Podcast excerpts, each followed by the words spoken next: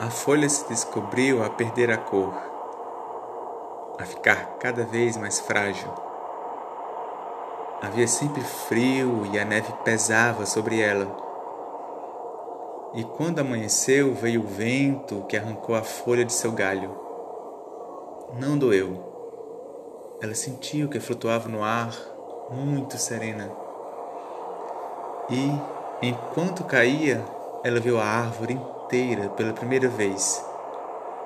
Como era forte e firme. Teve certeza de que a árvore viveria por muito tempo. Compreendeu que fora parte de sua vida. E isso deixou-a orgulhosa. A folha pousou no monte de neve. Estava macio, até mesmo aconchegante. Naquela nova posição, a folha estava mais confortável do que jamais se sentira. Ela fechou os olhos e adormeceu. Não sabia que a folha que fora seca e aparentemente inútil se ajuntaria com a água e serviria para tornar a árvore mais forte. E, principalmente, não sabia que ali, na árvore, no solo, já havia planos para novas folhas na primavera.